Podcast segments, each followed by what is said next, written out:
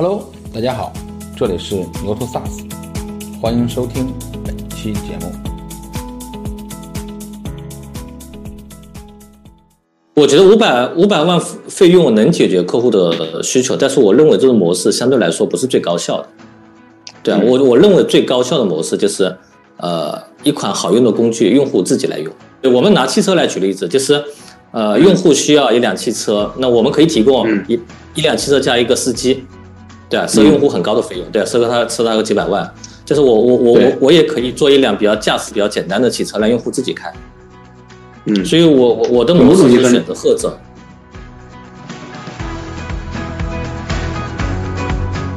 我现在公司也有好多员工，我觉得运气占了我百分之九九十吧。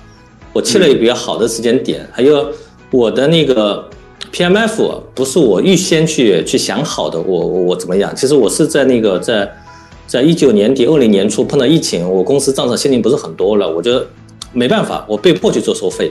但是我发现一收费，我第一个月就收了好多钱，但收了几十万的费用。所以我我我我们就我们当时就很意外的觉得，哎，我们原来做一款工具也能向企业收那么多钱。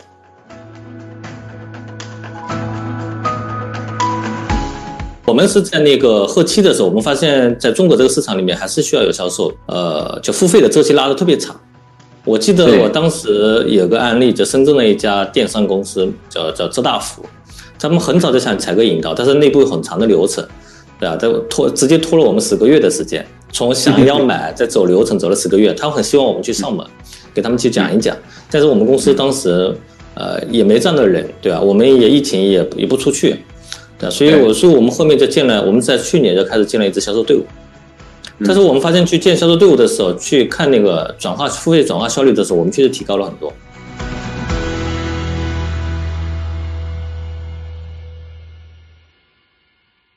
今天晚上我们对话的是，嗯，影刀的创始人石步，嗯，花名石步啊，那个那个名字叫金李健，嗯、一看就是那个，嗯、知道背景啊，就是石步、嗯出生于阿里，呃，从阿里出来之后，直接创立了影刀，影刀也算是这两年在国内非常的呃那个知名的一个创业公司了，对吧？他们在 RPA 这个领域呢，其实是做的风生水起吧，对吧？他和其实呃，知道他们的这家公司呢，其实我们还能够感受到它其实和国内的其他的 RPA 公司的那个经历或者是成长路线图其实是不太一样。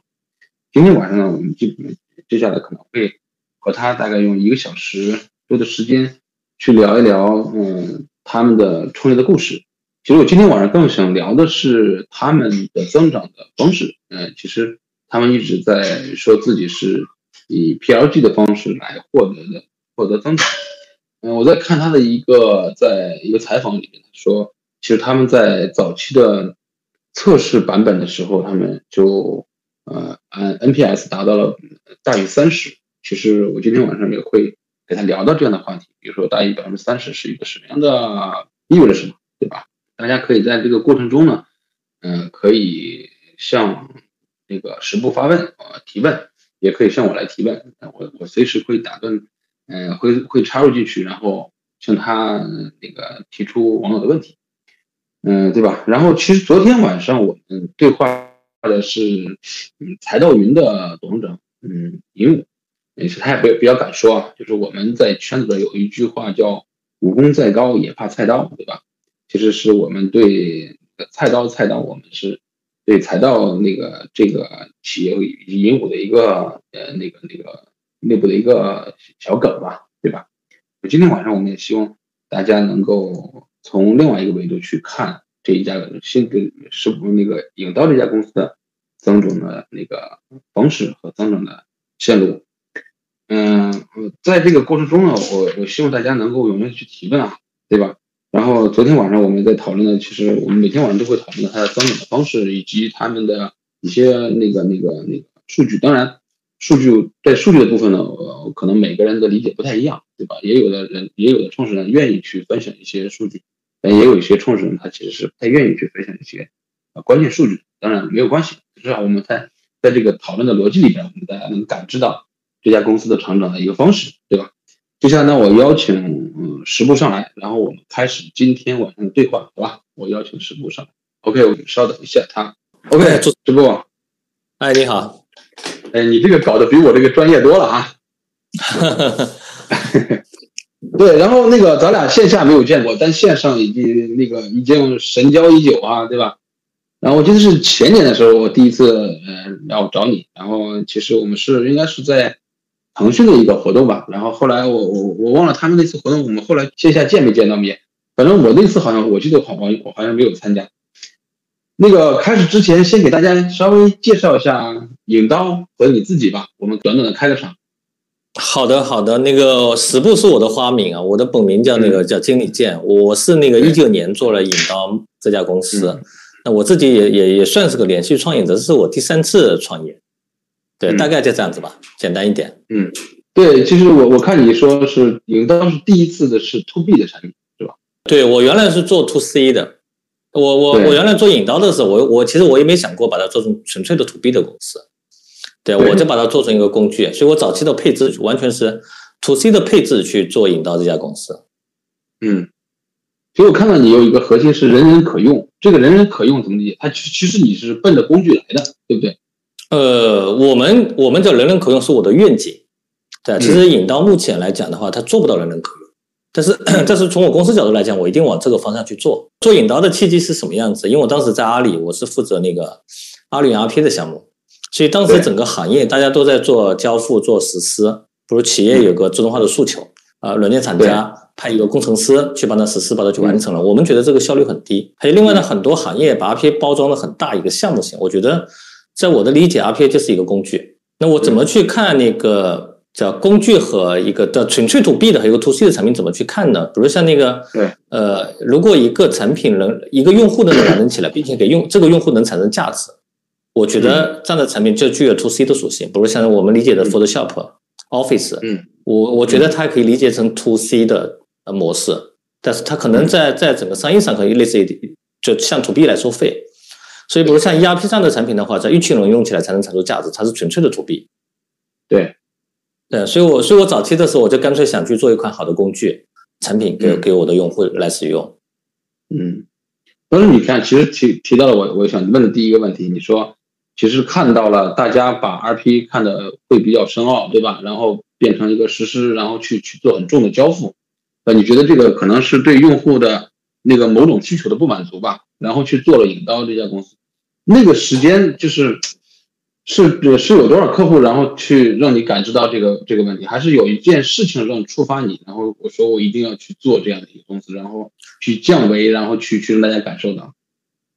我觉得我我们当时觉得一个工具啊很简单，一个对啊，一个稍微懂点程序就能完成起来，这凭什么向用户收到几十万的费用，甚至上百万的费用？对，我觉得客户可能就几千块钱、几万块钱就搞定了。对，这嗯，因为客户其实呃叫甲方比乙方更了解自己，嗯，对，所以员工每天知道自己哪在干什么，哪些工作可以被自动化掉，再想一想，在哪个工具自动来解决就行了。嗯，其实我我当时去做这个项目，就一些很朴素的。我觉得我想去做一个工具，工客户啊用更更高性价比的东西来实现自己的诉求。对，就刚才你提到一个数量级啊，说大概五十万，大概五千块钱，它其实差这个这个差别很大，可能是百倍的一个差别。就是其实它这是工具的一个魅力嘛？哎，我我记得当时杭州有一家做做那个很大的硬件的公司，当时。呃，付给一家叫叫外部的咨询机构做 RPA，当时付了五百四十万，所以我这我在我自己看来，我觉得这个这是一个不可想，在目前看来这是不可想象的一个事情，可能就几十万就解决了，但是当时就是五百多万的费用。对，就这这五百多万费用，如果如果回想起来，五百多万费用到底达到了客户那个需求吗？然后解决他的问题吗？我觉得五百五百万费用能解决客户的需求，但是我认为这种模式相对来说不是最高效的。对啊，我我认为最高效的模式就是，呃，一款好用的工具，用户自己来用。嗯，就一款好用的工具，用户自己来用，对吧？其实这是你的。对对，其实我我我我们拿拿汽车，我对我们拿汽车来举例子，就是呃，用户需要一辆汽车，那我们可以提供一一辆汽车加一个司机，对啊，收用户很高的费用，对啊，收个他收他个几百万。就是我我我我我也可以做一辆比较驾驶比较简单的汽车，让用户自己开。嗯，所以我我我的模式就是选择后者。对对，就是你某种意义上你做了一个无人驾驶，对吧？然后让一个小白去坐在里边，可以安全的去使用。对对对，这这这这这也是我的目标。我希望一个业务人员他没有任何的基础基，没有任何的程序基础，他能把手头的工作给自动化掉。就是这些年也来看，嗯，比如说，嗯，从一九年开始，对吧？连续创之前有两次创业的那个经历，然后如果把这三次创业经历放在一起去看的时候，你觉得有什么不同吗？在 to C 或者工具或 to B 这这领域里？呃，我觉得目前来做引刀，不如像现在那个做的相对来那么多的用户，我现公司也有好多员工，我觉得运气占了我百分之九九十吧。我切了一个比较好的时间点，还有我的那个 PMF 不是我预先去去想好的，我我怎么样？其实我是在那个在在一九年底二零年初碰到疫情，我公司账上现金不是很多了，我就没办法，我被迫去做收费。但是我发现一收费，我第一个月就收了好多钱，但收了几十万的费用。所以我我我我们就我们当时就很意外的觉得，哎，我们原来做一款工具也能向企业收那么多钱。嗯就那个时间，就收到那个钱的时候，你感受到那个那个和之前的，比如说免费让大家去用，或者是你你进行收费的过程中，其实你你自己的心里边那个那个感受是什么样？对，就是我们我们原来的想法就是去做一个工具，我们也没想过，我们想去通过那个资本市场融更多的钱，让产品做得更加完善一点。但是实际上那个这是很意外，那那那次疫情引到很难，对啊，现金现金我们账上现金大概就一百万。我们还有还有那个十来个工程师，所以当时挺难的，所以我没办法就去收费。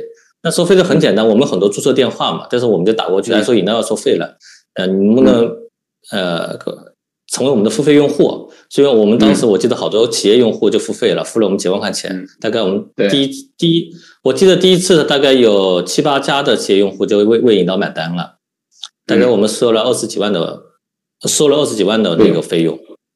嗯。这次收费就是我说这次的收费，比如说第一次，然后去城市收费，你不管是被迫呢还是怎么样，对吧？就是这次呃印证了一个什么，或者是说对你本本身创业这件事来说，是不是一个非常大的一个鼓舞？内心来说，我我觉得这肯定的，因为我们当时在那个没有商商业化之前，我们跟很很多投资人聊过，他们比较质疑的说，你的产品能不能向用户收到钱？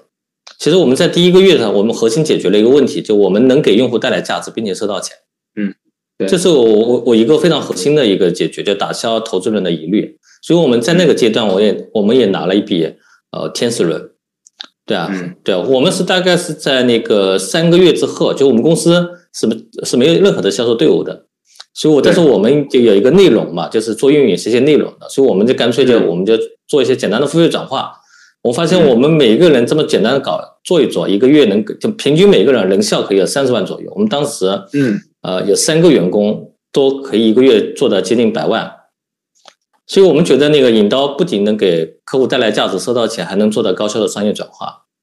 所以那时候那个我们在那个阶段投资人都很喜欢，就基本上国内的很多 VC 呃的基本上都给引刀的 T 都给引刀 TS 了。对。就是就是拿钱不愁的感觉，已经进入这样一个通道了哈。对，因为引刀已经验证了，就是我我的整个模型是成立的，就是我可以招不停的销售，因为我一个销售至少能能给我公司带来几十万的一个月的的销售额。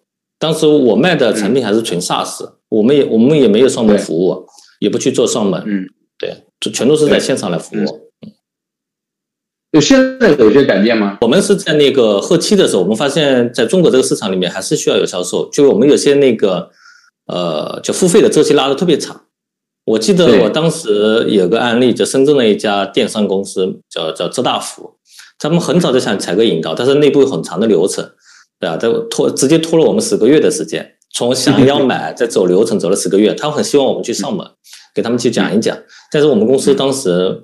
呃，也没这样的人，对吧？我们也疫情也也不出去，对，所以我说我们后面就建了，我们在去年就开始建了一支销售队伍。但是我们发现去建销售队伍的时候，去看那个转化付费转化效率的时候，我们确实提高了很多。嗯，是，就它加速了整个的那个呃那个那个 close 客户的那个进程，对吧？对对，是的，所以我觉得在国内，特别是做一些大的企业，还是要有销售队伍。所以我我自己在看那个 PLG 的模式，其实纯粹的 PLG，就客户整个呃付费周期全部在线上完成，我觉得还是蛮有难度的。我觉得引刀的 PLG 模式更多定义在，就于我们销售人员去客户现场，客户对引刀有所了解，这不需要销售很好的去把它，对他有认知，对啊，可他可以去体验，嗯，对啊，可以体验这个产品怎么怎么用，对吧？销售更多的是去进行更好的去转化，对，把这个付这个付费的流程把它走完。嗯，就是它这个闭环其实还是需要有销售来驱动的。然后其实呃，我因为你是从阿里出来，你你第一个选择的行业是是从电商切入，对吗？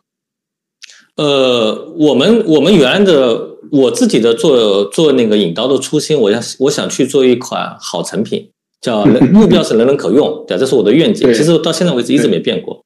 所以我们当时在想，就是我要做这样的一个产品，我要签哪个行业？比如我我签签那个政府行业或者金融行业，我觉得这个行业没有很好的土壤去让长出一个好的产品，所以我我一定要切一个最开放的行业，就我我不需要跟客户喝酒，也不要跟他搞客情，我觉得产品好用你就买单，所以我们就自然就选择了一个呃所谓的电商的行业，所以所以我们在刚开始选择电商不是为了我我觉得电商行业多么赚钱，我们觉得电商行业的用户特别优秀，能帮我更好的迭代产品。这是我们最最最早的一个从呃初心去推导我要选择哪个行业的市场，所以我们第二的第二的目的就是公司我公司目前呃具备的资源或者我团队适合打哪一个行业，嗯，所以电商也是我们早期比较了解的一个客户，所以我们就选择了电商，是两个原因。嗯，其实某种意义上还是一个是土壤，就是它要有给产品一个很好的土壤。是，就其实就是电商对电对对对我们来说，电商是一个成熟度相对来比较高的一个行业。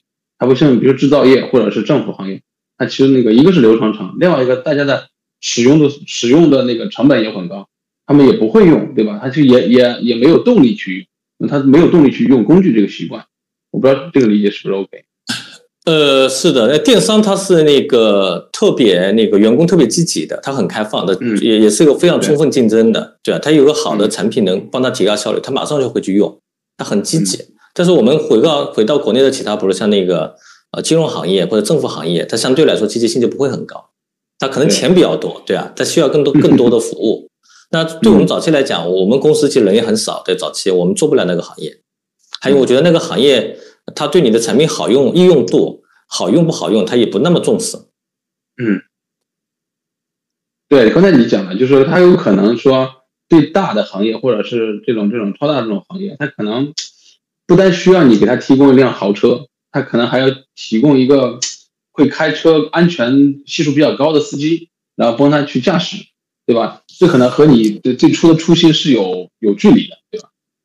对我们，比如我打金融行业，他首先会问你，哎，你你公司有多少人？你明年会公司呃的注册资金有多少？对吧？我我对，还有你的安全不安全？对，其实，在在一个开放性的行业，他们更关注你到底能给我带来多少价值。所以这两个的诉求完全是不一样的。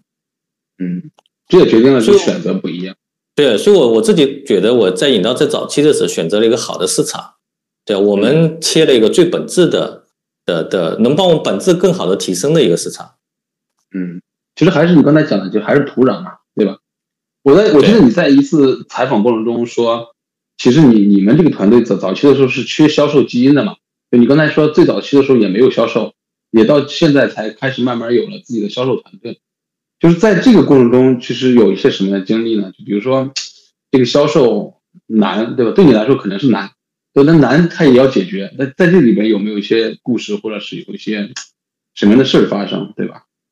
我我们我们早期是公司是在成立，我们大概在前一一百家付费客户的时候都没有任何一个销售，所以早期我们投我们很多那个其中一家投资说你你必须找一个销售合伙人，我才给你投资，对啊，所以我们到现在为止我们也没有销售负责人，呃，没有销售 VP，所以我我觉得呃就是。一定要找到公司最本质的，就是你公司最重要那个那个叫灵，我们内部叫灵魂，对吧？其实我觉得过早的建销售队伍，很容易会把公司，就是你在行动上会会一些认知会导致一些有偏差，比如你是你产品做的不太好，这是一个很强的销售能把它卖出去，对，它可可以通过很多客情，通过很多的包装，这样的话内部会形成一些在方向决策上的认知的一些错误。嗯啊，所以我们早期的话，我们早期的时候没有销售队伍，所以我们被迫只能把产品做好。如果产品做不好，我我产品是卖不出去的。所以我全部的呃的的叫 KPI 导向，全部导向去做一个好的产品。其实其实这一点，我觉得跟跟跟那个不是像那个马马斯克做的那个 Cybertruck，所以他的那个叫低性原理讲的，就我要把成本降低百分之三十，我要颠覆整个卡车的行业。所以你会发现，比如他做，呃，他发现油漆的成本很高，所以他的那个 Cybertruck 是是没有油漆的，是个铝板，对吧？没有对。他发现汽车的曲线成本很高，所以他重新构造了它的外形。你看方方正正的，像一像一个正方形的那个卡车，还有对，还有那个焊接的成本很高，在一起是一体铸造的。所以引刀当时，我我我自己在我们内部在讨论的时候，说我们的地性原理是什么？其实我们的地性原理就是做一个简单易用。所以，我回到回，所以我第一点，我们回到刚才讲的，就我要选择哪个行业，我们当时选择了那个呃，叫具备帮我们叫诞生这个好产品的土壤的行业。那第二个的话，就是我内部的 KPI 全部导向去做一个呃好产品。对啊，我我我觉得这是无意中引刀招不到一个好的销售，因为我没有干过 to B，我我也我也不会做销售，叫无意中帮助引刀去更好的去驱动去做一个好产品。我们在早期的时候，我们每一个细节都会很抠，就会抠得很细。对，我们就想拿拿很多的细节来去打动客户，哎，觉得用户觉得这产品比其他产品做的更加认真一点，体验更好一点，对，他就会选择我们。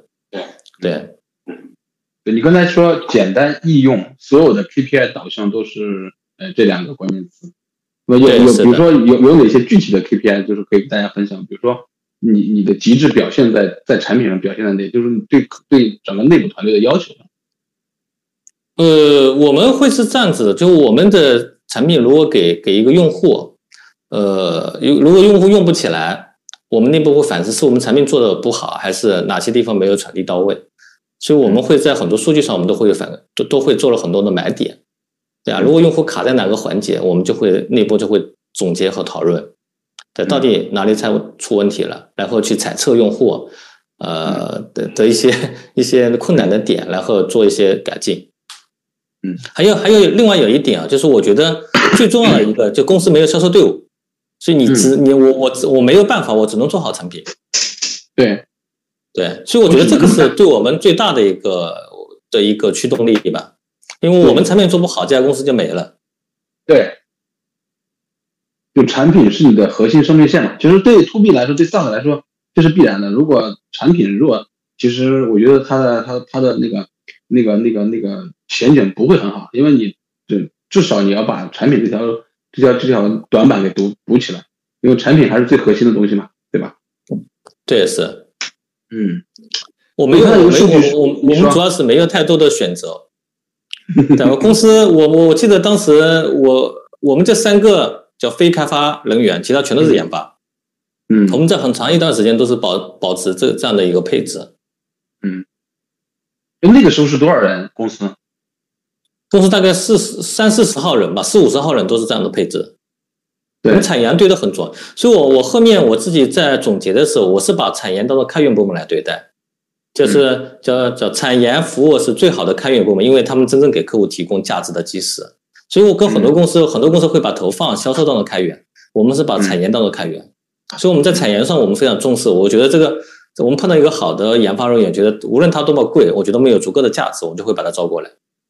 投我们产研投的越多，意味着我们收入越多。嗯，就是你你这个观点，我其实我还是还是还是比较新颖，就是说把产研和服务看成是开源的团队，对吧？然后，因为我们在呃刚才你讲，就是在很多公司里边把销售、营销，对吧？然后这这些在前端的部门可能看成是挣钱的部门，也就是开源的团队嘛，对吧？就是你刚才你你你你说他可能是被逼无奈，对吧？因为呃早期这个团队核心团队是没有销售团队基因的，对吧？也导致你必须在产品的下功夫，下足够的功夫。对，是的，对，所以我们后面的话，我们我们就干脆把产业当做开源。其实我觉得引刀。这种模式能做起来，很大的一个原因是引刀具备 to C 的属性。嗯，对，就是用户像我的一个人一个个人的用户，在我从官网去下载，它可以体验到能给能给客户带来价值。但但是传统的，比如像那个 CRM、ERP、其他的 SaaS，其实用户没法体验价值，它很难，它也需要整个企业大一一一群人一一起协同的用起来，才能产出价值。所以所以我觉得引刀因为这个原因，我可以没有销售，我也能把产品卖出去。是是，我看你们有有一个数据说，你们在内测版的时候，NPS 达到了就大于百分之三十，这个百分之三十意味着一个什么？就现在呃，引刀的 NPS 是一个什么价值？我们是这样子，我们当时整个呃定义的话，就 NPS 大于零，就意味着我的产品可以放到是线线上。这是我们当时内部那个我们在产品做了很多版本，那个版本迭代很快，我们大概一周会会可能会两个版本，对，放的很快。所以我们会早早期的种子用户都是我在朋朋友圈提邀请过来的，对，让他们去用。但用起来，他们我们发现那个很多的裂变就很快。呃，我们大概在。很短的时间，在在在一两个月的时间，从内测用户很快就达到好几千个用户，所以整个口碑都很好。所以，我我我我们对那那个时候，所以我们那个时候，我们后面想想，我就我既然没钱了，我就做个收费。嗯，对，其实其实也是这种决策，也是也是也是比也是偶偶发的，也是比较简单的一个一个过程。对，所以我我自己觉得做引刀啊，其实百分之九十有是运气的成分。嗯。就是你你说就是因为你们对，就现在你们的配置还是刚才你说的，比如说三三个是是几几十个人比三个人的销售团队，还是这样的一个比例吗？呃，目前不是，目前我们服务团队加的比较重就服务团队和销售团队我们都在做。我我因为我整个我我现在的话就想把业绩呃就增长的更快一点，所以建了一支销售队伍和一支服务队伍。因为 SaaS 的，我觉得核心是两块，一块叫叫获客成本，一块叫它的叫续费，所以我觉得续费主要体现在在服务上。嗯，所以我们今年把服，我们从去年开始把服务加的比较重。明白。在打造纯线上这种体系的时候，你们到底到底做了哪些事？就是除了线下的就这种这种获客，线上是吧？我们我们线上其实投入的不是很很多的。但我我我我们觉得我们在行业就我们也莫名其妙就觉得哎，引刀在行业原来知名度蛮高的。我们其实，在我们是一家其实是一家盈利的公司，在在很早的时候，我们从其实我们从第一个月商业化，引刀就是一家可以做到盈利，在现金流可以做到那个叫叫正向的公司。我们在市场上，我们就我们这几个那个呃，也不是太专业的，早期的时候都是一些刚毕业不久的，那我们就写写文章。呃，在很多地方我发发发发软文，就就就干了这些事情。嗯，其实其实你你你在在线上，其实你刚才你说它是一个偶发的，我我觉得它每个偶发背后一定有自己的核心的东西。它我觉得可能核心的部分是你的产品的真正的产品力是不一样的。因为不管你怎么样，大家知道影刀反返回去看影刀的时候，它是打动他的，或者他解决他的问题的。不然的话，我觉得大家看了这个内容。呃，进来看到影到官网，看完之后也会离开，对吧？它也不会变成影道的用户。呃，我我觉得核心还是在当时就用户需要这样的东西，需要这样的产品来提高效率。还有我们当时签的是电商行业，嗯，大家在很多群里面会去交流，对，他们比如我写了一个自动化应用，对，我会在群跟大家去交流，这一下子就拓开了，嗯。还有引刀，引刀其实我我们早期签了很多知名品牌的客户，这也是我们想不到。我我们包括我们，我记得我第一家的客户是蓝月亮，呃，蓝月亮跟蓝月亮对我都没认识过，都都都不认识。但是他们就在一个客服在我们后台注册了，那我就打了个电话，我说那个你能不能把你的主管介绍给我们认识一下？如果好，成为我们的付费用户；如果不好也没关系，可能引刀就没了，第二天就没，第二年就没了。对啊，对，如果引刀发展的好，我我我说我当时可以邀请你一起来引引刀做到未来哪一天做到上市了，可以邀请你一起来敲钟。对，那那个客服挺感动的，这就拉了个群，对啊，所以所以我们这他后面就慢慢成为引刀的第一家客户。对，这个算是引刀的种子客户吗？呃，引刀的企正正式的付费企业应该是对啊，应该是付叫企业的种子客户。我们我们在早期有个人的收费版，我们个人的收费版当时也其实也收了蛮多钱的，嗯，但我们卖的比较便宜。但是我们发现卖企业，我们想想应该卖贵一点，所以所以我们的企业版比个人版要贵贵一些。就现在我问一个问题，现在整个影刀整个的客单价到底是是一个平均到底是一个什么样的水平？我们平平均客单价在五万左右吧。嗯，对，这个决策周期一般都会有多多多久？大家比如我呃，看从开始试用，看一些企业的情况，就是有些企业快的话，可能就一周时间，对也很快；有些比较慢的话，他可能会去试大量的试用，去验证，再去决策。但是我我感觉那个呃，我很多的呃客，我大概有百分之一半以上的客户都是用过 RPA 的，特别是在那个那个早期的客户都是用过的。我我很少有那个叫从零到。零开始我就给他科普，再去成为引导的客户，这样的客户不是很多。嗯，在在在在那个前一百家客户，他们基本上都是用过 RPA，然后觉得引导更好，哎，价格可能也不是很贵，他们就选择引导。嗯，为什么叫引刀这个名字呢？其实我觉得这个名字非常的有侠骨那个侠客气息哈。对武侠风是吧？我们我们早期想，其实我们早期我们早期想的是 to C 的产品，对吧？我们 to C 的产品就选些个性化的名字。所以，我们如果是按照 to B 起的话，可能我很多同事可能会反对这个名字，觉得这个名字让用户觉得不安全。嗯，呃，但是我们后来后面总结发现，好的名个性化的名字，反而帮工也也是选对了。我觉得现在的很多企业，特别是我现在的客户，都是年轻人，他们喜欢这种个性化的名字。嗯。就选这个名字有故事吗？呃，没有太多故事，随便选的。啊，对吧我我们其实这家公司其实都是叫蛮蛮草根的一个团队，我们很多的呃招聘都是早期没人要我们就要了，结果我们中间有一个员工，呃，对啊，也可能也找不到工作，然后引到最后成长成公司的合伙人。我们很多，我所以所以整个公司来讲的话，我们相对来讲比较务实和谦逊，呃，投入度很高，就每个员工投入很高。我们基本上在公司也很少搞商务，我们也不去通过商务来打订单。我们内部有很多这样的，呃，这样的语句，比如在以陪以陪客户喝酒打订单为耻，以专业性为荣。我们不鼓励喝酒打订单，对啊，我我们说不能给和尚卖梳子，啊。对，我对啊，所以我我说我们还是整体来讲还是叫一一群相对来讲叫叫比较务实的一个团队，呃，做的一家公司，我们也没想过说把引刀做的多大多大，在当时啊也没考虑过，我们也没想过今天会融了那么多钱，嗯，就从你内心来看，就是引刀，因为国内也有很多，比如说 RPA 的呃公司，就是引刀和这些公司的。区别，你认为最大的区别是什么？我我觉得是核心的区别还是在在做做产品的理念不一样。我们不是一家纯粹叫从商业去驱动的公司，其实我们不是那么激进。我们公司每年我我们我们到现在为止，公司做了三年时间，没有一次我的公司目标把收入作为公司的目标，一次都没有。对对，我也那一次都没有。对，那那那他的目标是什么呢？呃，我们的目标有，我们的目标，比如像我们现在说，我们要做一个更好的产品。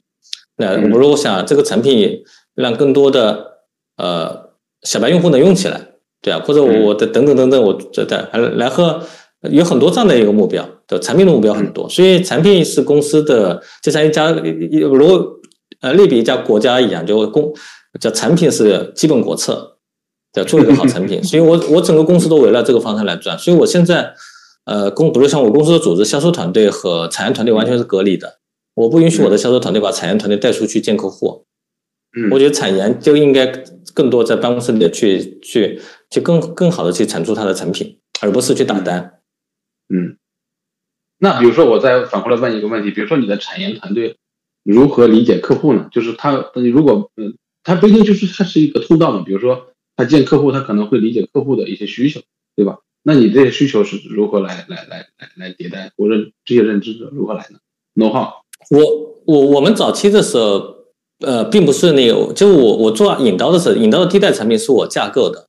其实我我对引刀的产品不是通过那个用户调研调研出来的。我因为我用户调研出来，我绝对会做成那个 ER Pass 这样的形态，因为我们的整个架构形态跟 ER Pass 完全是不一样的。那我我就按照我自己的整个逻辑去推导一下，哎，我觉得什么样的产品应该是更好。所以就完全，我觉得更更多是我个人的一些，呃，可能主观的去去做这样这样的东西。但是我现在引到是用户量很大，我们用户用户很多，我们更多是通过数据来去迭代。但是我自己感觉，整个一个理解的话，就是我觉得产品，呃，不是通过用户调研得出的，更多是基于对行业或者用户的一些理解，我去抽象出一一套好的方法，再去做一套产品。但是到中期的时候，我觉得通过数据来迭代是可以的，就是做一些小的优化，通过用户来来来驱动是可以。但是你做一个呃革命性的一个或者跨时代的产品，一定是不能听用户的，嗯，一定是抽象出来的东西。就比如这三年来，就是你你最想给行业这些同仁们，比如说春节会的这些群体里面，这些创始人们，你最想分享的是什么？我觉得还是那个叫回归本质吧，就是更多在本质上面应该花更多的时间和精力。其实我我特别那个呃呃叫欣赏那个王兴那有一句话，我也经常也会对外讲，就是他讲的就是呃这这个世界没有太多的神话，只有一些朴素的道理，对吧？比如像那个叫便宜打败贵的，高效打败低效的，对吧？有信誉打败没信誉的。所以我觉得一家公，我觉得找找公司的灵魂。对啊，就是在在把灵魂这一块做的足够的优秀，嗯，我觉得这样的话可能少走好好少走很多弯路。因为我我今年其实呃有段时间，呃我因为我融了很多钱，其实我融了大概将近两亿美金的钱。其实有段时间叫野心替代了我的逻辑，对啊，我我想去做一个更大的事情，对我内部我想我想做一家未来能甚至做到一家千亿美金的公司，对我不仅仅是做 RP 的东西。所以，当我这么去想的时候，我发现我很多的方向做的都是错的，完全是从呃个人的野心去出发去去做产品，而而是忘记了当时的初心或者公司的灵魂去做。嗯，这个是如何收回来的呢？呃，就就有段时间再想一想，就是我自己的初心是什么，就再去倒推推一下，哎，发现我干的东西太多了，因为我我我有我我有段时间想去做一款桌面级的产品。对，我希望每个人都能用，不需要任何学习。但是我我发现目前发现，因为我做做会有感觉，因为我这我在这个方向投入了蛮蛮多的东西。但是越做，发现我越投入越来越大，整个项目的周期拖得越来越长，对啊。所以我自己觉得，哎呀，这个是不是不可控了？所以我再去想想我当时的初心是什么，在公司最重要的呃最重要的那那个东西是什么？所以呃叫叫客户价值是什么？就我做来的东西是满足我的客户价值，还是基于我的野心？如果我发现，我发现我我想做那个东西是是基于我的野心，因为我觉得公司我要蹦到下一个阶段，我要做更大的东西。哎，公账上也有钱啊，但是我发现那个不是我从客户价值的角度去出发去做这些东西。嗯，确实是我我采访过很多很多的创始人，在拿到钱之后呢，可能都是会有短暂的迷失，对吧？有的人会一个小阶段的迷失，对吧？有的人可能会很长时间的迷失。有的人甚至会把这个公司就彻底的就迷失掉，对吧？然后然后走向了终结。我觉得其实这个有时候说资本是个催那催化剂，有时候也是一个非常非常大的一个那个那个两两两就是它有两面性，对吧？它是个双刃剑，有可能你用好了它是一个催化剂，用差了它可能是一个加速死亡的一个一个一个一个加速器，对。吧？就觉得确实是。那刚才你讲了，其实你说在里边也交了学费，那这这三年来，你觉得交学费最多的是就在在这个地方吗？还是在什么地方？我觉得这个学费目前是交的是最多。其实我觉得那个呃，疫情的今年的疫情是挺严重的，其实反而帮了我一把。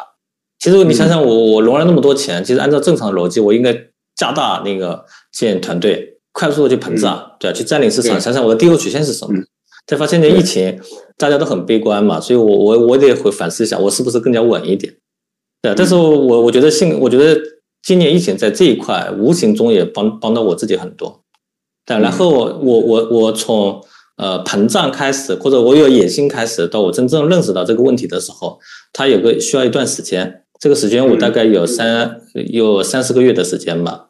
就我发现，我想做的东西不是从客户价值的角度去出发想去做的。嗯，其实某种意义上，创始人还是要。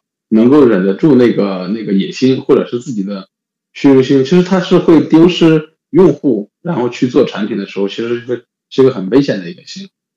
你在当下的这个这个阶段，比如说引到发展到三年，就是你你你，比如说你你的日程里边，比如说排在前三位的事情是什么？比如说产品还是客户还是什么呀？它它前三位的事情是什么？我们前三的，我觉得。我的第一肯定是产品，对吧？对，我的产品可能比客户更加的重要，因为我产品是产生价值的基础。我的第二是我公司的组织效率，就是我觉得叫我我我自己把它定义成叫企业土壤，因为好的土壤，我自己整个我我讲讲我我自己对整个商业框架的理解。其实我我觉得我觉得最底层的话就是企业土壤，就是使命愿景价值观，就好的土壤能形成好的人才密度，呃，能让呃员工好员工留下来，让小树成长成大树。所以企业土壤的上一层是呃人才密度，人才密度在上一层是叫产品创新，在再上一层叫商业化实现。对，这是我的整个企业的商业的大概的框架。所以我自己觉得，那个在二零年的时候，引刀做了一个挺不错的产品，并且实现了商业化。我觉得这是一家好公司，但是一家杰出的公司必定是下两层，一定是好的企业土壤和好的好的人才密度。我觉得这两层做好了，才能成为一家杰出的公司。嗯，对啊，所以我我自己呃，在二零年或者二一年，我更多是想去做一个好产品。那我现在当前，我更多把那个企业土壤和人才密度会放在比较优先的位置。对，我再重复一下刚才那个十步的说的他的对商业的理解，他最底层的是企业的土壤，对吧？他如果说想产生一家伟大的公司，一定是有一个健康的土壤，对吧？我觉得这是肯定很多公司都需要的，就包括刚才他说他选择电商作为他们产品第一代的第一个阶段的土壤，我觉得也是，就是因为他觉得电商这个行业。这个这个用户是 OK 的，对吧？然后他他是也是嗯极度嗯极度竞争饱和的，对吧？他们也是 O 那就是就是那个土壤。第二个呢，他说是人才密度，对吧？就是我到底有多少优秀的人才在我这里去去去和我变成同事，对吧？第三个呢，就是产品的创新，就产品创新到底它的周期是个什么样？最后才是商业化的变现，它是一个这样的一个一个一个一个一个一个逻辑，对吧？大家可以去去参考，然后。那你怎么去理解客户和客户成功这两件事情？因为现在大家在讨论，很多人说客户呃成功，嗯，有可能很多企业说我自己成功，但是自己成功并不是客户的成功，对吧？因为比如说我们现在可以看到很多公司在嗯考核客户成功团队的时候，是用续约率、续费率，然后然后来考核，对吧？某种意义上是实现自己商业化的变现的这个这个这个这个能力。但从从另外一个角度来看。就是客户成功真正对你来说意味着什么？呃，我们是这样子，我们内部也有，我们内部定义一个叫良心指标，这一个一个公司里面最对一个最重要的指标，对啊，我们的良心指标并不是收入，我们是那个叫机器人运行的时间，因为我机器人只有在运行时间，代表我机器人在替代人的在做一些工作，所以我我我我们通常会看这个数据，在这个数据跌下来，说明我产品做的不好了，用户不再去用了。或者或者用户没找到场景，对，所以我们更多会看这个指标。嗯，这个良心指标里边到底有一些什么样的内容呢？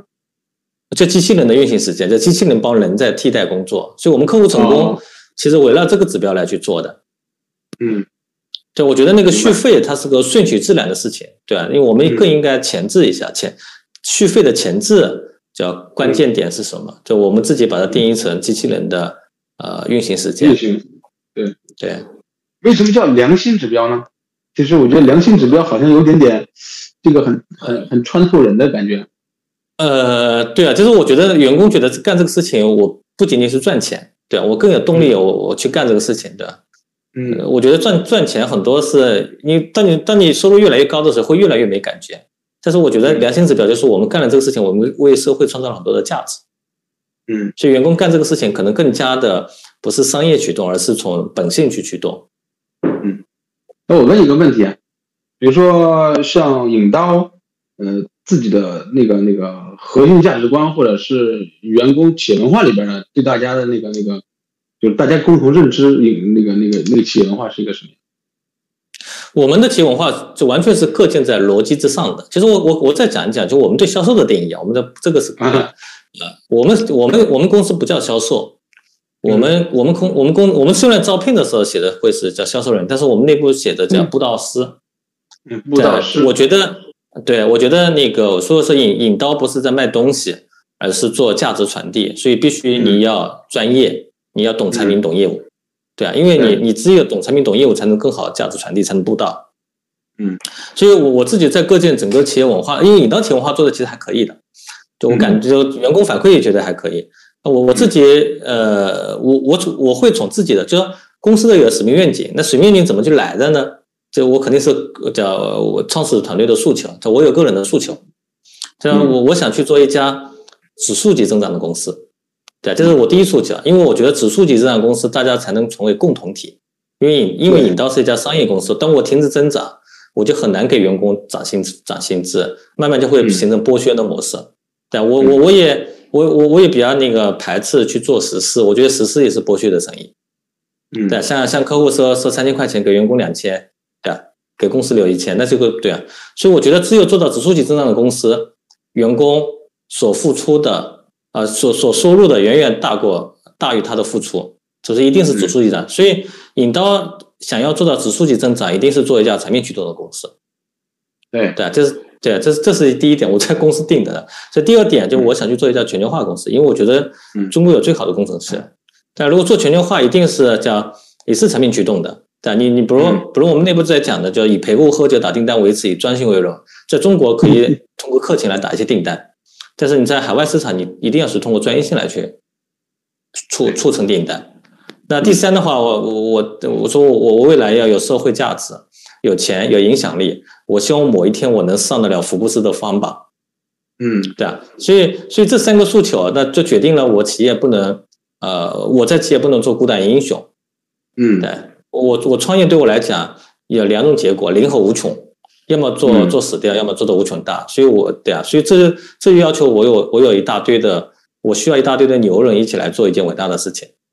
嗯，对啊，所以所以所以这些诉求就决定了我公司的企业文化。如果公司公司的企业文化不是围绕着人才密度去做一些东西，比如像我们公司讲的，我们的最好的工作环境就是一群超级棒的同事。所以所以这这叫最好的福利不是呃免费的咖啡，也不是什么中秋的月饼，而是你同事都足够优秀，值得你尊重和学习。对啊，所以我的愿景也是这么来的，就我我我我自己的整个企业愿景。我希望做一家全球化做面积的产品，对，因为我当我做到这个，我觉得我的个人诉求也能获得了。因为全球化做面积产品一定是一家指指数级增长的公司，一定也能给我带来很多我想要的东西。OK，确实是。对，所以所以当是一家，嗯，对，引到整个经营结构，我们是非常现代化的公司。我我们包括我自己，我我包括整个未来的期权激励啊，经营理念，我我我我的想法就是把它做的现代化。嗯。我我能问一下，就是现在引到整个团队的平均年龄大概是一个什么样子？我们年龄相对来说比较年轻吧，对啊，大概在九，基本上都是九零后，那没有一个没没有没有一个那个七零后。那七零后这三这基本上就是被淘汰掉了。呃，也也不是，反正我们倾向去 对对，我们其实工作强度还是蛮大的，我觉得七零年相对来讲还是。对他们来说还挺难的。然后你怎么判断整个中国的 SaaS 整个市场未来的一个前景？呃，我是对中国的 SaaS 能不能成长出一个足够好的科那个 SaaS 公司，我还是有一定的质疑。因为我我我我自己在特别是做一些大客户的时候，就比较大的，特别是国企央企的客户的时候，我发现他没有太多，他们也没有太多判断的能力，就什么样的 SaaS 才是好的。嗯，对啊，这这是一块。还有第二点的话，我觉得他们在特别是在支付 SaaS 的时候，呃，他们他们更倾向于买断，对，更倾向于你更好的服务，你来给我做定制化。嗯，对，所以我觉得整个这样的这种环境的土壤，随着引到客户越来越多，因为我们现在那个呃银行客户大概有一两百家了，啊，还有很多其他的客户，我们我们明显感觉到这个是这里面我们所投入的精力就远远大于早期引到做的客户。嗯。还有另外的话，我觉得 SaaS 其实一定要有规模效应，一定要做全球化。所以我之前在内部有这样一句话，就是叫 SaaS 在中国没前途，前途在于做全球化。那这个是内部的简一句话，不不能 说一定是对的。对对啊，那你你你你讲了一句，你说其实对产生好的中国产生好的 SaaS 产品还是有担忧的。那你从你的心里来看，就是说一个好的 SaaS 标准，它应该是什么样？我我我没定义过一个好的，我觉得一个 SaaS 就是 to B 企业一定是叫叫叫效率优先，对，就是好的 SaaS 不如跟其他的方式来比，一定是叫 SaaS 本身的模式会更加高效，更更高效的给企业带来价值。对，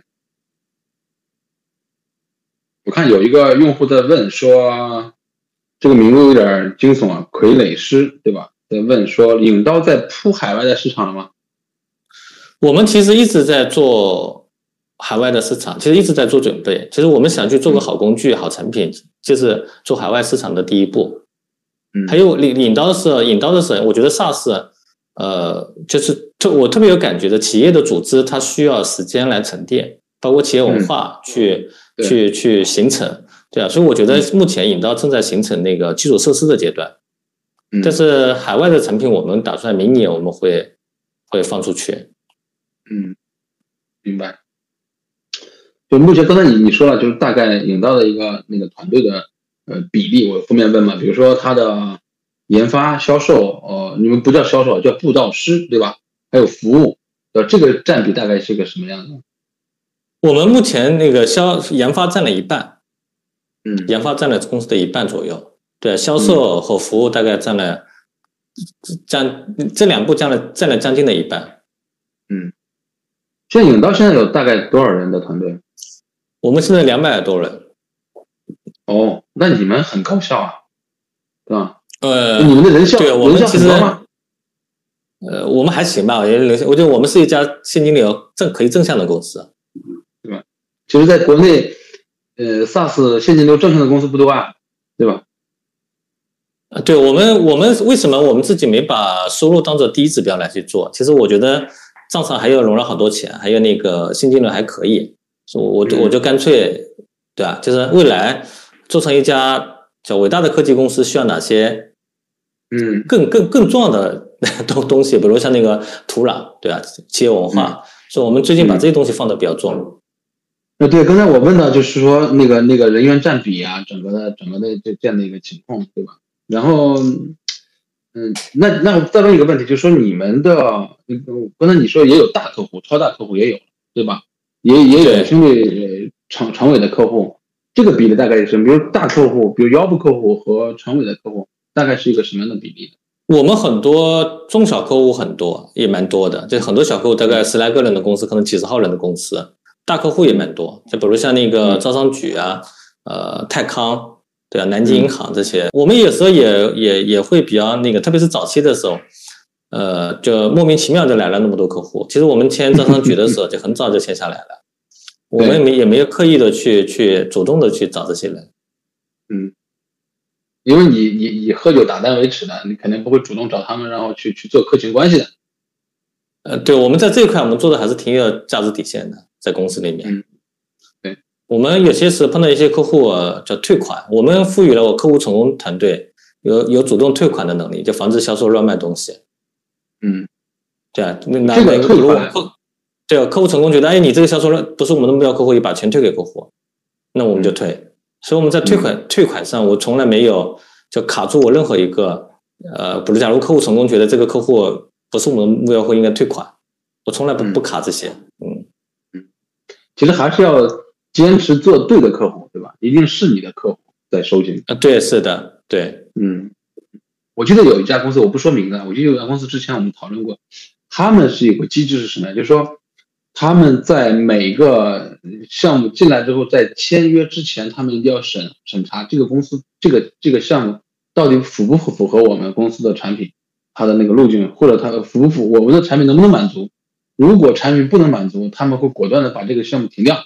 那还没有到你说退款的这个位置，就是说，他就说我在这这这块儿就把这个项目卡掉，然后防止未来那个那个客户进来之后，呃，防止销售过度承诺嘛，对吧？承诺完之后把客户忽悠进来，客户用了一年发现不好用，然后又又各种各种事儿，对吧？我觉得它也是一种策略吧，也是一种策略。我觉得你们这个从退款的这个退款大概随时退吗？还是怎么样？呃，我们是这样的，我们不允许销售去跟客户承诺退款。但是我们可以有售后团队去，去任何时候发起退款。嗯，他觉得觉得我家客户我服服务啊，我再怎么去服务他都不愿意去用，那我们就退款。对，那你就干脆不服了，你退款了，我我就不记录你，因为这售后团队有一定的指标，那我觉得这样客户你对啊，你我们就退款给客户。这是我们去年也发生一件很有意思的事情，我们可以主动给用户退款，用户不愿意退，也很多 对啊，我还要觉得还要求，对，就说你你如果不愿意退没关系，你就好好用。嗯，对，结果那个用户就用的很好。对，就是反正就是，嗯，不能说客户事儿多吧，有可能可能就是，哦，我我我拿到了，对吧？嗯，我我买了服务，对吧？我要享受这样的服务的一个那个那个这种拥有感吧，对吧？对，可能更多的是这种心理，对吧？就是这种这种比例会会有吗？比如说每年会会产生几次退款，会有一个数量级的一个样子吗？我我们觉得还好，退款大概有吧，但是不是很多，嗯，大概有这十十来笔吧，每年是吧？啊，对我们有些客户可能用了很长时间，我觉得这个客户质量特别差，或者完全不是我们的目标客户，对啊，我们就退退掉。嗯，我觉得那个退款的整个逻辑是这样的，因为我们还是基于引导有足够好的现金流，我们才做了这样的动作。我我其实一直很好奇的一个问题是，你们不做客情关系，然后这些大的客户如何从开始接触，然后到最终落单，对吧？就最终服务的很好这样的一个过程，它到底是一个什么？就是真的未来一直不需要去做客情关系吗？我们不是一家专业的 to B 公司，其实我们做的很不专业，就好比我们叫呃中秋节送月饼，我们我们从来没送过给客户任何的月饼。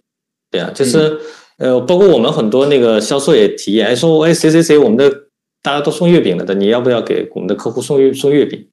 我我们我们的逻辑很简单，就是呃，我们送月饼能给客户创造更多的价值吗？如果可以，那我们也送月饼。对啊，如果我觉得客客户更希望我去上门给他们解决问题，而不是送盒月饼，他也不不会因为我送盒月饼，他他会买单。他因为他肯定是因为我的价值供给的而买单，嗯，所以我们经常会这么去思考问题，对啊，就是我们的所谓的叫喝酒，我们判断逻辑，喝酒能不能更好的给客户创造价值？如果可以，我们也可以喝酒，嗯，OK，就我我我希望整个公司对，我们希望整个公司形成这样的一个思考方式，因为如果这家公司做的足够大。一定是这样的思考，叫朴素的一些思考逻辑。嗯，是的，就是你你刚才讲的，其实嗯，你讲说要人才密度，对吧？给优秀的人在一起工作。我其实我想到奈飞文化手册里的一句话，说一定要和那个那个成熟的人去，嗯，那个那个优秀的人去成为同事，对吧？嗯，你产生才才会感觉到你这个价值和骄傲。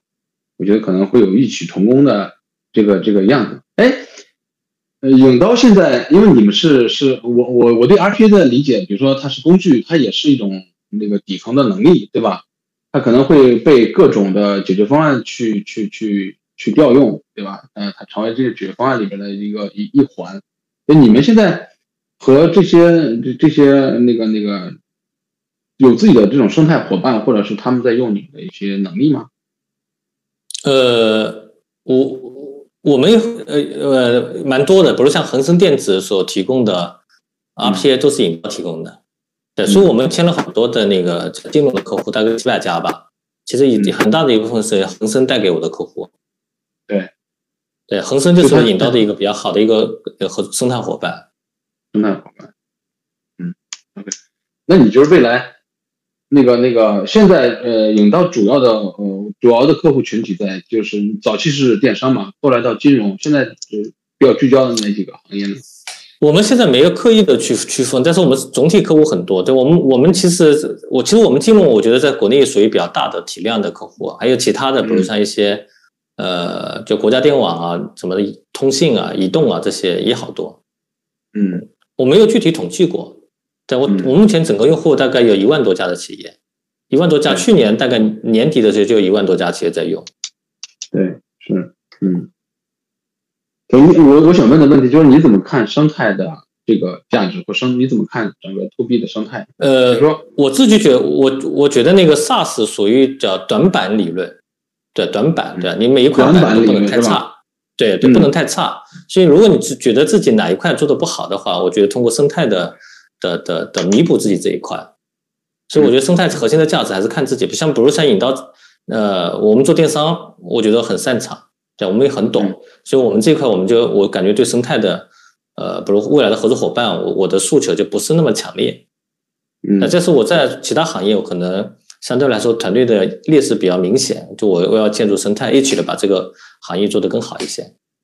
嗯，刚才我看有一个网友在在在提问，然后一闪而过，我我再找一下。这个网友提了一个很有意思的问题，说永刀要准备收购或者投资了吗？我不知道他的这个前提，就是我不知道这放在这个生态这个部分是不是呃有价值，对吧？未来比如说永刀，嗯，会融到更多钱，或者是那个会会开启一些自己的一些，比如说战略投资收购的一些一些策略吗？呃，我这这块我不是太专业的，没没干过，所以我暂时可能不太去考虑吧。对，我们目前是一家小公司，是一家创业公司。嗯，确实是，我觉得我觉得，但但是其实是一个人效很高的公司，对吧？啊，你刚才对我们我对，我希望未来的同事足够优秀，对吧？人人不要太多啊，人人少一点，我觉得挺好的。就人少，其实就大家都会存在这样的一个问题嘛。比如说，每个企业都会跨越一个人数的一个一个一个一个最舒适的区域，对吧？到那个区域之后呢，可能就是公司都会出现一些部门墙啊，一些各种的一些一些一些冗余的性，或者是这个低效的一些一些事情，对吧？大家都希望打造一个既有指指既能指数性增长，对吧？嗯，又很有很有价值的一家，对吧？比较伟大的企业，我觉得这个里边确实是应当是有这样的潜质的哈。我们我自己特别喜欢 Notion 这家公司，对啊，我希望我嗯对啊，像对啊，我觉得 Notion 这家公司人很少，对啊，公司做的也挺好，对，用户量也很大，对啊，我觉得这样的公司我我自己比较向往。其实国外你看，你看国外也有很多这种 SaaS 的企业，SaaS 的公司人也很少，像 Zipper 这样也就几百人，对吧？他们也做的也也也很大，对吧？确实就是很多这样的企业。但其实中国的中国的这个土壤，我觉得其实我们讨论了很多次。比如说中国，我们再看国内有的有一个争议，就是原生的 SaaS，比如说从美国国来的这种 SaaS 的理解，以及现在因为这个市场导致大家必须去做一些妥协的，比如说我必须要做呃私有化的部署，或者必须要做专有云的部署，但是我还是用订阅的方式收费，对吧？那我我们姑且把它称作为是中国式的 SaaS。你怎么看这两类 SaaS 的一个一个长整？我我觉得这是一个妥协的过程。其实我们怎么去看，比如像专有云和和和公务云，其实我觉得公务云可以，呃，不仅仅是我觉得更加方便的使用，我觉得更多的是就共享产业 know how，共享算力、共享基础设施。其实我觉得这些肯定是更好的方式，但是在国内，我觉得这这块大家的理念还不够成熟，怎么我们只只走了目前的中间的形态，对他干的是呃叫叫做专员的形态，这是收费模式按照 SaaS 来去收取，嗯但是他还是不能体验到 SaaS 真正的的优势。嗯对，在最后呢，我其实我我特别想，那个找个时间呢，其实想邀请，因为今年今年我们大会，我首先邀请你去，对吧？然后十一月十一号到十三号，我们在湖州，离着浙江杭州很近，对吧？开车一个多小时就到了。对，然后然后我觉得首先可以去，然后感受一下，然后春节会的一些氛围。我想明年的时候，到时候呢可以邀请你，然后在我们的一些那个那个这种大的那种聚会上，然后可以做一些专题的一些分享。跟大家一些互动，对吧？可能不一定是大厂，可能小厂，因为我们这两年做了很多小厂这种活动，啊，其实质量很高，大家可能就一个话题去讨论，可能是 PLG，也可能是某种某某些话题，并包包括是组织呀、之类的话题，我也希望能够有一些分享。对，我看到有一个用户有一个提问，我就插进来了，说 RPA 是否规避爬虫的安全？呃。我我我我我我我我们觉得是有些东西，如果我们不允许抓取的时候，RPA 其实也也也是实现不了的。其实 RPA 更多是从人的角度把人的工作给释放出来，它是跟爬虫是两套东西。嗯，爬虫其实还是还是不是解决人那个问题，是吧？对对是的。嗯，OK。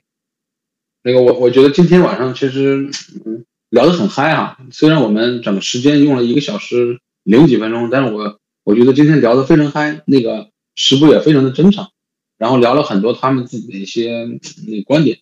确实，十步从他的嗯那个聊的过程中呢，我能感受到，嗯，他和很多创始人那个差别还是挺大的。呃，有可能是说，一个是技术出身，另外一个呢就是 to C 的出身，然后导致了就是他的那个那个初心的开始和别人是不一样的。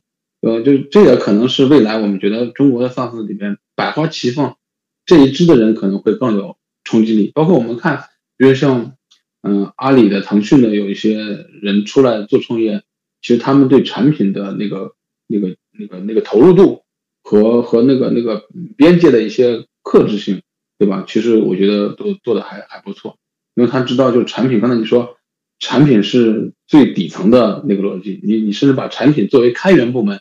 来看，其实我觉得今天给我收获最大的可能是在这个部。这个我们结束今天的聊天，好，谢谢，谢谢，好，好了，本期节目到这里就结束了，感谢大家的收听，请订阅本栏目，下期再见。